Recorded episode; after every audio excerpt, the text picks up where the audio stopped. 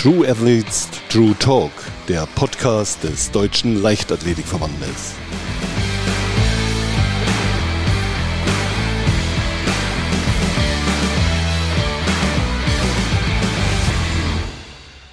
Willkommen zu einer neuen Folge True Athletes True Talk. Am Mikrofon Peter Schmidt und ich begrüße ganz herzlich heute Heike Henkel. Hallo Heike. Ja, hallo. Ich freue mich sehr, dass es geklappt hat, dass du bei unserem Podcast heute dabei bist. In drei aufeinanderfolgenden Jahren bist du zu deiner aktiven Zeit Europameisterin, Weltmeisterin und Olympiasiegerin im Hochsprung geworden. Das ist natürlich etwas, was ja fast kaum jemand sonst schafft. Wie viel profitierst du heute noch von deinen großen Erfolgen deiner aktiven Zeit?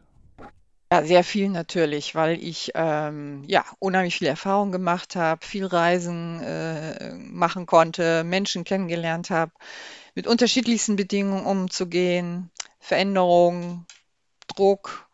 Ähm, ja, es, es ist im Grunde dafür verantwortlich, dass ich heute der Mensch bin, äh, der ich bin. Also es hat sehr viel damit zu tun, ähm, dass ja sich eine, glaube ich, eine Person entwickeln kann. Also zur Persönlichkeitsentwicklung meiner persönlichen sehr dazu beigetragen hat. Mhm. Und man sieht es ja auch, wenn man mal ganz aktuell jetzt die neueste Ehrung sieht, du bist aufgenommen in die Hall of Fame. Was bedeutet das für dich? Ja, also ehrlich gesagt, am Anfang äh, mit solchen Auszeichnungen bin ich immer ein bisschen, ähm, ja, äh, wie soll ich sagen, ähm, die waren mir ehrlich gesagt nicht ganz so wichtig wie natürlich Medaillen. So ist ein Sportler, wenn er eine Leistung erbringt, dann möchte er direkt die, äh, ja, das honoriert haben mit der Medaille und das ist unabänderlich. Und bei so äh, Auszeichnungen, ja, da wird natürlich von außen noch äh, bestimmt, ähm, wer gehört dazu, wer nicht.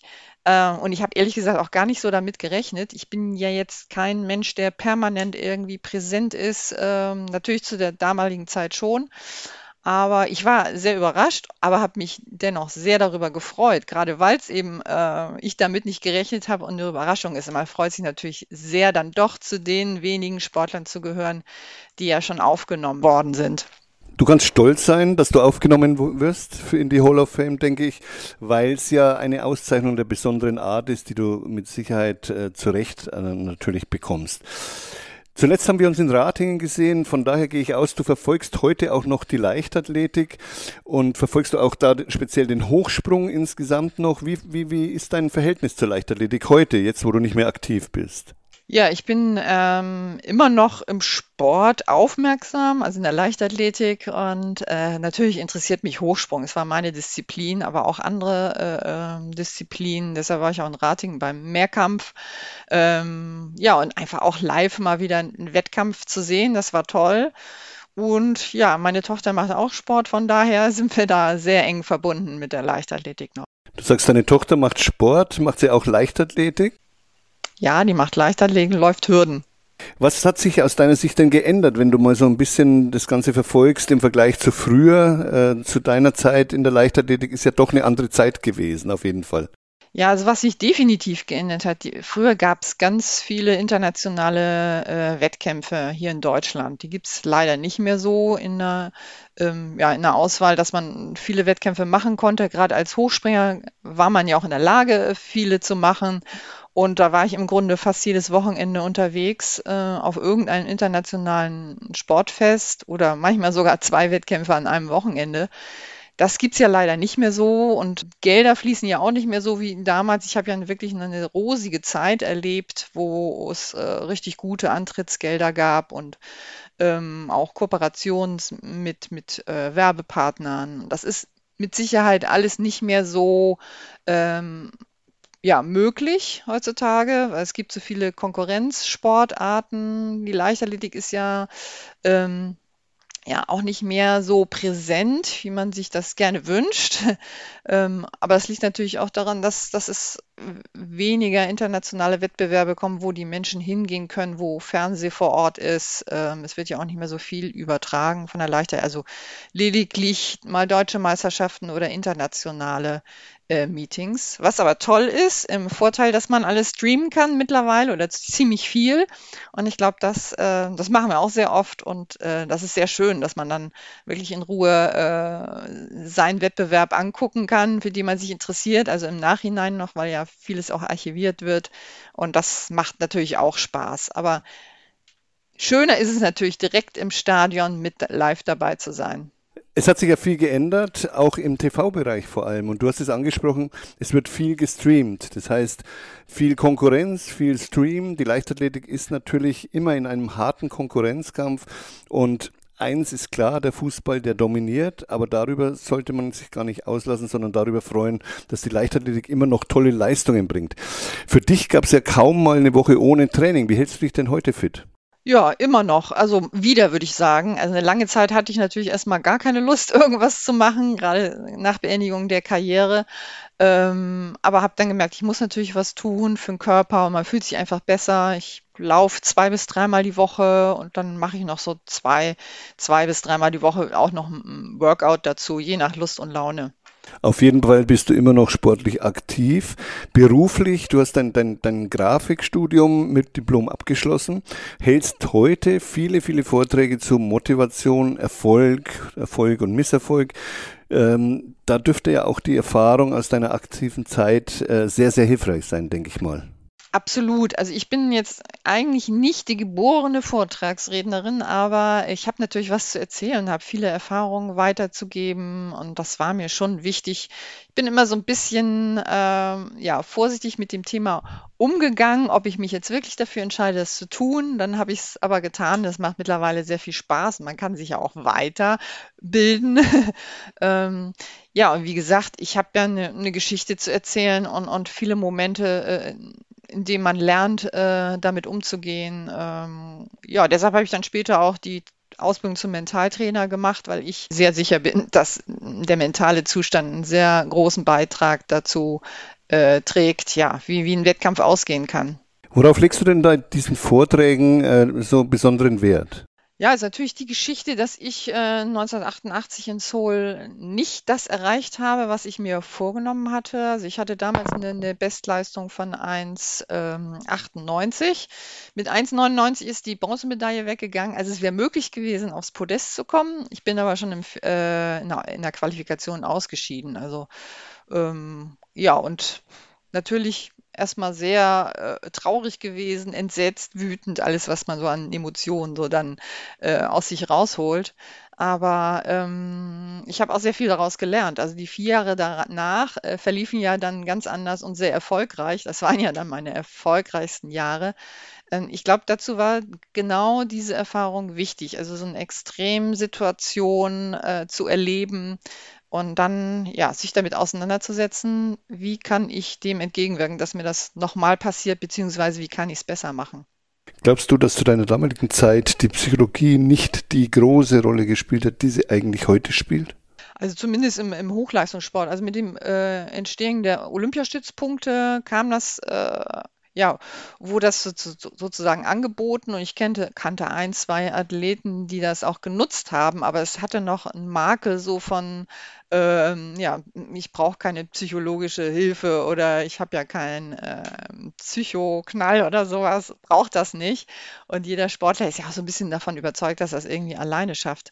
Ich glaube aber, dass mit mittlerweile, es ist immer noch, hat immer noch so ein bisschen einen kleinen Beigeschmack bei vielen. Viele zögern immer noch, finde ich, zu, zu viel weil ähm, ja, man verliert schon recht viel Zeit und man kann sich Fehler angewöhnen, die man dann ja umso schwieriger wieder los wird. Und ich, ich glaube, mittlerweile ist es aber viel äh, verbreiteter als damals. Es gibt Mentaltrainer, es gibt Sportpsychologen, die ähm, ja auch genutzt werden. Die andere Sache ist, der Athlet muss natürlich auch selber an sich dann arbeiten. Ne? Das klappt manchmal auch nicht so richtig. Ähm, aber ich glaube, ja, wenn wir jetzt weiter in die Zukunft schauen, wird das völlig normal sein. Das gehört wie ein normales Training dazu. Du bist damals von, von Gerd Osenberg trainiert worden. Was war aus deiner Sicht das Besondere an seinem Training?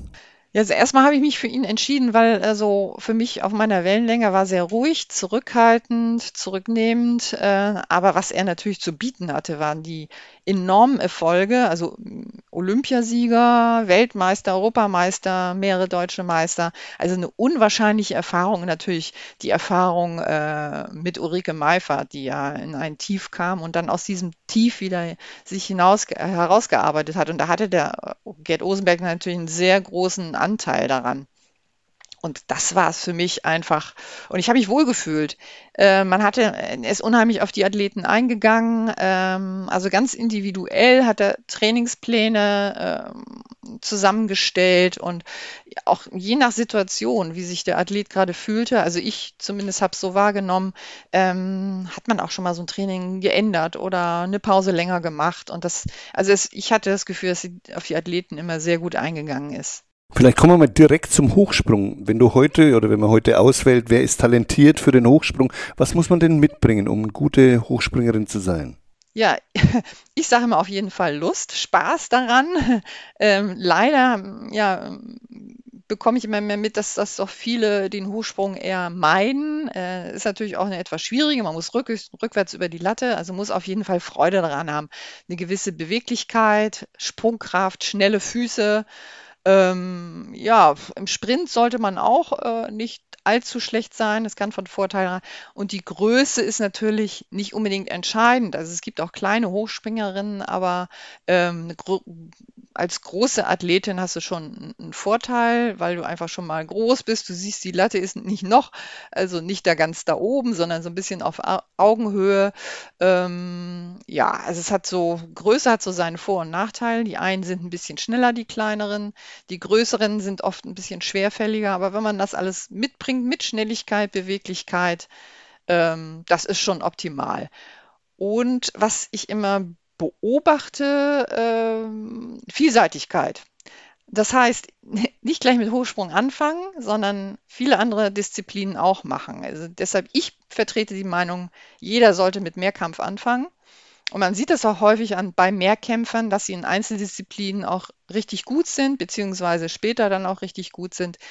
Erstmal ist es körperliche, keine äh, äh, Überbelastung. Ich mache immer unterschiedliche Sachen. Das Training ist vielfältiger und auch mental. Mental ist, glaube ich, nicht zu unterschätzen. Wenn ich immer die gleiche Disziplin mache und erlebe Niederlagen, dann kann ich nicht mal in einer anderen Disziplin vielleicht ein Erfolgserlebnis erleben. Und deshalb bin ich, vertrete ich die Meinung, mehr Kampf, solange es geht oder eben mehrere Disziplinen. Ich glaube, kurz bevor ich nach Leverkusen kam, habe ich auch noch Weitsprung und Hürden gemacht und auch mal im Training dann mal wieder ausprobiert, so zwischendrin. Und äh, das, das ist ja auch das, was dann wieder Spaß macht. Einfach, genau, diese Abwechslung darin und wie gesagt, auch im Kopf die Abwechslung, nicht immer so fokussiert auf eine Sache. Kannst du dich denn noch an deine Anfänge erinnern vom äh, Hochsprung? Da waren ja sicherlich nicht nur äh, Erfolgserlebnisse, sondern auch mal der Moment, wo man sagt, na ja, soll das wirklich so weitergehen? Erinnerst du dich da noch dran? Also den Moment hatte ich tatsächlich nicht. Und ich glaube, das liegt tatsächlich daran, dass ich noch andere Disziplinen gemacht habe. Hochsprung hat mir immer schon sehr viel Spaß gemacht und das war auch die, ähm, ja, eigentlich die erste Disziplin, die ich gemacht habe, bevor ich überhaupt in den Verein eingetreten bin. Natürlich habe ich auch andere Sachen gemacht, aber der Hochsprung selber hat mich dann doch dazu überredet, so sage ich mal innerlich, mich für die Schulmannschaft zu entscheiden. Und äh, ich wollte wissen, wie hoch die Latte einfach legen kann. Und ähm, aber ich hatte nie das Gefühl, äh, jetzt geht's nicht weiter. Also Überhaupt nicht. Ähm, für mich war es klar, dass immer irgendwie ein paar Zentimeter dazukommen. Es gab Momente, wo es so ein bisschen stagnierte, aber ich bin 'n sehr geduldiger Mensch, ähm, habe ja immer darauf geachtet, dass ich so meinen eigenen, äh, Rhythmus einhalte, so mir Zeit nehme und Zeit gebe und das fand ich auch sehr positiv an Gerd Osenberg, dass er, ähm, ja, das genauso gesehen hat. Und letztendlich der Erfolg hat dir ja recht gegeben. Ja, denke ich auch. Ich habe sehr viel Spaß gehabt, Wettkämpfe zu betreiben. Also das ist vielleicht auch noch so eine Voraussetzung, die nicht schlecht ist, um äh, Hochleistungssportler zu werden. Wirklich Freude daran zu haben, sich mit anderen zu messen. Und ähm, Training war für mich ein notwendiges Übel und Wettkampf war wirklich der Spaß für mich im Sport. Wäre es manchmal nicht besser, weniger zu trainieren und dafür mehr zu regenerieren? Also ich glaube, die Balance äh, muss stimmen, ja. Und oftmals ist es so, dass man, äh, wenn man richtig platt ist, natürlich eine Pause machen muss, weil ich sage immer, in der Pause entsteht die Leistung. Ähm, der Körper muss ja erstmal in die Situation gebracht werden, dass er das, das, was er trainiert hat, auch in Energie umsetzen kann. Und äh, also viel hilft nicht viel. Äh, wenn es irgendwie nicht klappt, äh, muss man nicht mehr trainieren, sondern das Richtige. Und ich, dazu wurde ich zum Beispiel so ein bisschen gezwungen oder wir gezwungen, als ich ein Praktikum gemacht habe bei, bei, ähm, ja, bei Bayer Leverkusen für mein Studium später. Ähm, weil ich habe zunächst natürlich wie alle anderen zweimal am Tag trainiert und das ging dann nicht mehr. Wir haben aber gemerkt, als ich dann halt teilweise nur eine Einheit machen konnte, dass es mir total gut tat. Also ich habe diese Erholungszeit gebraucht. Das kann unterschiedlich sein natürlich von, von Athlet zu Athlet oder Athletin. Und ähm, ja, darauf muss man sich einstellen, muss genau beobachten, muss auch selber Verantwortung übernehmen, also wie man sich fühlt. Ähm, und das Gefühl entwickeln, brauche ich jetzt Pause oder kann ich noch ein oben drauflegen? Das ist schon so ein bisschen schwierig, diese Balance zu finden, aber das ist, das passiert natürlich in der Zusammenarbeit mit Trainer und ja, dem Athleten oder Athletin selbst. Bei vielen Athleten stelle ich fest, wenn sie nicht trainieren können, dann sind sie immer nicht ganz so zufrieden, weil sie denken, sie verpassen was. Aber vermutlich ist das, was du vorhin gerade gesagt hast, das Entscheidende, dass man trotzdem seinen Körper mal Ruhe gönnt.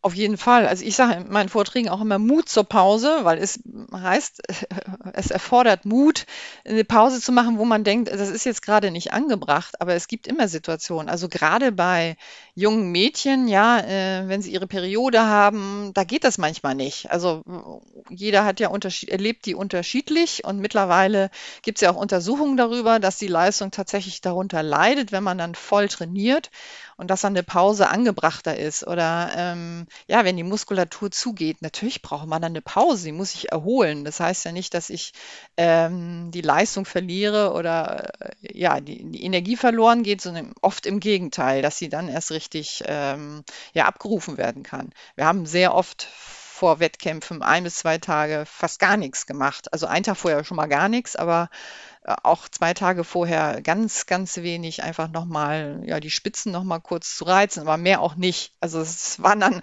drei Kniebeugen mit schwerem Gewicht, aber das war es dann auch. Ja, kommen wir mal auf die Ernährung, was ja nicht uninteressant ist bei Sportlern. Äh, wie wichtig ist es, sich gesund zu ernähren und wie sieht dein Ernährungsplan aus? Ja, das war ist tatsächlich damals eher stiefmütterlich behandelt worden von Sportlern. Es gab mal Versuche mit Ernährungsberatern, das war alles sehr kompliziert. Das ist heute viel besser geworden. Also nicht nur die Sportler und Sportlerinnen beschäftigen sich viel mehr damit. Ich erlebe das bei meiner Tochter, sondern es werden auch die Angebote, die es dazu gibt. Das ist einfach toll. Also ähm, ich habe auch meine Meinung so zum Beispiel zu Nahrungsergänzungsmittel geändert. Äh, früher war ich da absolut dagegen. Mittlerweile weiß ich, dass, der, äh, dass wir das durch normale Ernährung nicht bekommen. Also man muss sich wirklich mit Ernährung beschäftigen und nicht nur das, natürlich mit dem eigenen Körper. Man sollte abchecken lassen, welche Mineralien fehlen, wann was wichtig ist. Also dass manchmal durch schlechte Ernährung es gerade zu Verletzungen kommt. Deshalb halte ich das für sehr wichtig. Also auch ein Thema, was absolut dazugehört. Äh, also man muss, glaube ich, nicht ähm, es übertreiben. Ja, also äh, man kann durch regelmäßige Ernährung und, und ausgewogene Ernährung schon viel erzielen. Aber wenn man Hochleistungsbereich ist oder ja, wenn man heiße Tage erlebt, da äh, sind nochmal andere Dinge notwendig, um, um ja, Verletzungen einfach vorzubeugen. Jetzt hast du mir allerdings noch nicht verraten, wie bei dir der Ernährungs Ernährungsplan ausschaut. Ja, ja, meine Ernährung, also unsere Tochter hat uns tatsächlich vegane Ernährung näher gebracht, was nicht heißt, dass wir auch vegan leben, aber oft äh, vegan oder äh, vegetarisch essen, aber eben immer seltener Fleisch. Äh, weil das einfach nicht notwendig ist und äh, ja, vor allem muss ja jetzt auch sagen, in meinem Alter äh, muss man da auch ein bisschen zurückhaltender sein. Und ähm, deshalb achte ich da schon sehr drauf. Äh, äh, sehr ist übertrieben. Also ich gehe jetzt viel gesünder einkaufen als zum damaligen Zeit, zur aktiven Zeit. Da hätte ich mich mit Sicherheit noch besser ernähren können, aber das war schon ganz okay, glaube ich. Aber trotzdem hast du ja mit Sicherheit eine Lieblingsspeise, wo vielleicht nicht unbedingt vegan ist, aber oder sie ist vegan. Ich weiß es nicht. Puh, ja, da gibt es eigentlich so vieles, ja. Ähm Also äh, es gibt eine total leckere Lasagne, allerdings tatsächlich mit Fleisch, nicht fleischlos, sondern die, die mögen wir sehr gern, mögen wir alle sehr gerne. Wir machen ja ein Assoziationsspiel bei uns immer, das heißt, ich gebe dir vier Wörter vor und du sagst mir dann, was fällt dir dazu spontan ein. Olympiasieg. Der absolute Höhepunkt in meiner Karriere, ich glaube, wo jeder Sportler von träumt, der die Möglichkeit hat, ähm, ja, Olympia, äh, zu Olympischen Spielen überhaupt zu kommen oder vielleicht dann auch eine Medaille zu gewinnen. Karriereende. War nicht so einfach tatsächlich. Ähm, ich wollte natürlich auch eine Familie gründen, aber möchte auch gerne noch den Sport weitermachen, äh, weil es hat mir natürlich Spaß gemacht, äh, Wettkämpfe zu bestreiten und die Aufmerksamkeit zu bekommen. Und mit dem Karriereende endet ja sozusagen alles, also alle Verträge oder auch die Leistung geht natürlich runter, weil die Prioritäten sich im Kopf dann doch irgendwie verschieben. Ähm, bei mir war das so ein schleichender Prozess. Ich habe ja erst zwei Kinder bekommen, bevor ich dann richtig gesagt habe, so jetzt ist Schluss. Äh, wobei das eigentlich keine Ambitionen waren, wirklich so international, international wieder einzugreifen. Zumindest nach dem zweiten Kind auf jeden Fall nicht mehr. Da war es einfach nochmal zu gucken, was, was kann ich noch. Aber ähm, für mich war das schon wichtig, sich so schleichend aus diesem Prozess bzw. Aus, aus diesem Leben zu verabschieden. Training? Training ist absolut notwendig. Das musste ich dann ja auch akzeptieren, weil ich war ja nicht die Trainingsweltmeisterin, zumindest am Anfang. Aber wenn ich was äh, leisten möchte oder einen Erfolg feiern möchte, dann muss ich natürlich auch trainieren. Ohne, ohne Training geht nicht. Disziplin. Disziplin heißt für mich nicht nur diszipliniert zu trainieren, sondern auch diszipliniert auf die Gesundheit zu achten. Alles, was dazu gehört. Seit 2004 bist du mit Paul Meyer verheiratet, selbst ein erfolgreicher Zehnkämpfer und Präsident des Zehnkampfteams. Was ist aus deiner Sicht das Geheimnis einer langjährigen Ehe? Ja, das ist im Grunde wie also ich sehe das sehr sportlich. Es ist im Grunde wie, wie jede Beziehung, ob zum Chef, zum Trainer oder eben zum äh, Lebenspartner. Ähm, das braucht eine gesunde Grundlage, Basis.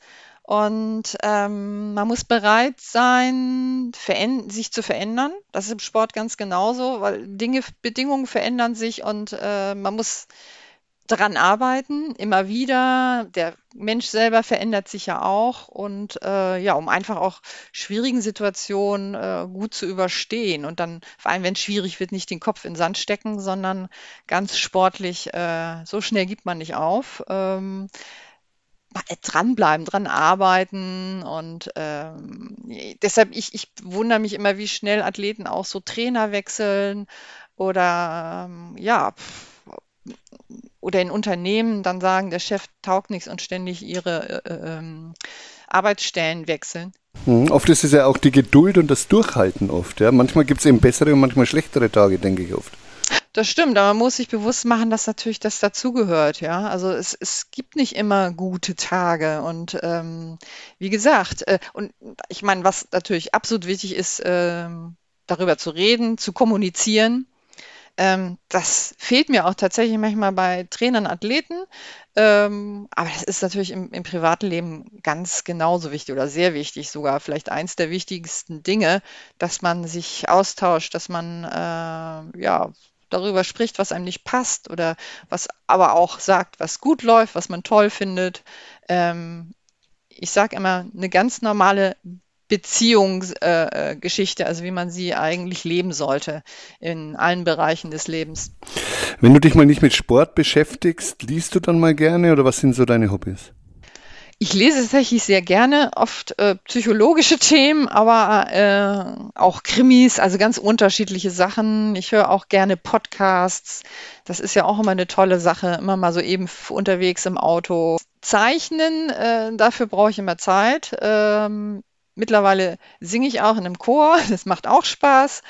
Ähm, ja, das sind so die Dinge und ich bin total gerne draußen im Garten, in der Natur. Äh, das liebe ich einfach. Und kannst du vielleicht unseren Usern da auch ein Buch empfehlen, was du so in letzter Zeit mal gelesen hast, wo du sagst, oh, das hat mich ganz besonders äh, berührt oder war besonders toll? Oh, ich, ich kann mir die Titel immer so wenig mehr. Vor allem, ich lese doch relativ viel äh, und vergesse dann immer die Titel.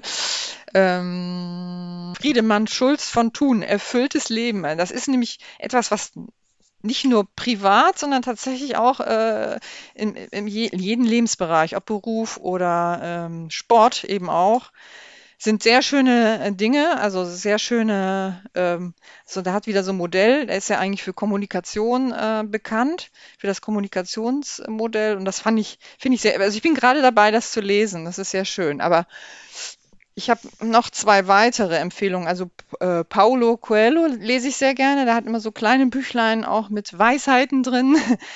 Und mein Krimi, äh, Adrian McKinty, Rain Dogs. Der hat auch mehrere Romane geschrieben. Das, also normalerweise bin ich, wie gesagt, nicht der Krimi-Fan, aber die fand ich sehr gut. Aber es gibt unendlich viele Bücher, die ich gut finde. Ja. Aber immerhin, es sind drei schöne Empfehlungen. Ich denke, da werden sich unsere User freuen. Wir sind fast schon am Ende. Äh, allerdings möchte ich nicht versäumen, in diesem Jahr finden ja die European Championships äh, in, in äh, München statt, 50 Jahre nach Olympia.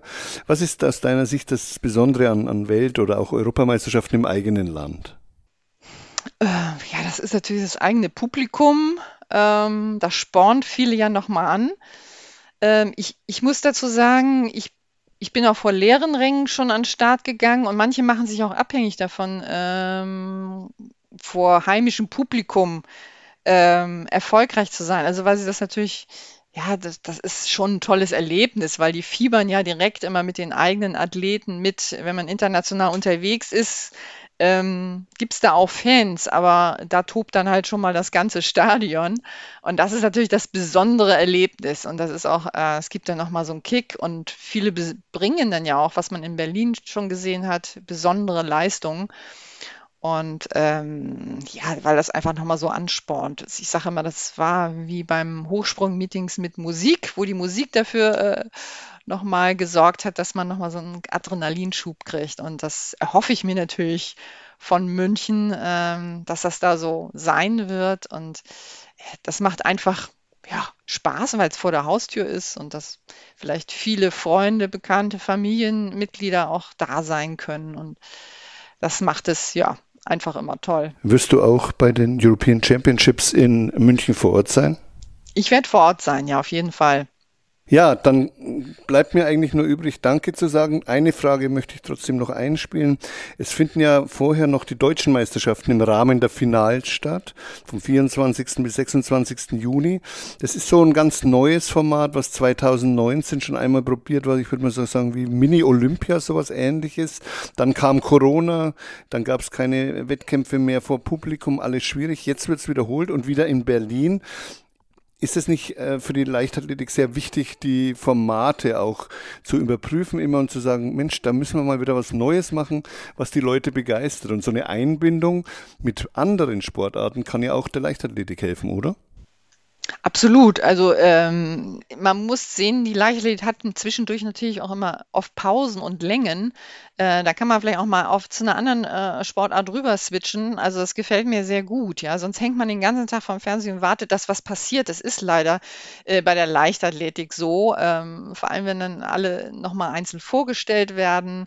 Äh, das ist ja sehr viel Zeit, was da so äh, äh auch ja, oder es passiert auch zwischendurch mal gar nichts. Ich finde auch, die, man könnte die durchaus straffen noch, die, die äh, Zeitpläne, ähm, auch was die Tage angeht. Aber ähm, ich finde, dass diese Kombination sehr gut. Also das ist, kommt, glaube ich, allen Sportarten zugute. Also es ist dann keine Konkurrenz, sondern im Gegenteil, es wird so ein Sportevent, Wochenende daraus, äh, wo man sich dann tatsächlich wieder länger vor, vor den Fernseher setzt und, und zuschaut und auch bleibt, wenn gerade mal eine Pause ist, weil man dann vielleicht zu einer anderen Sportart switchen kann.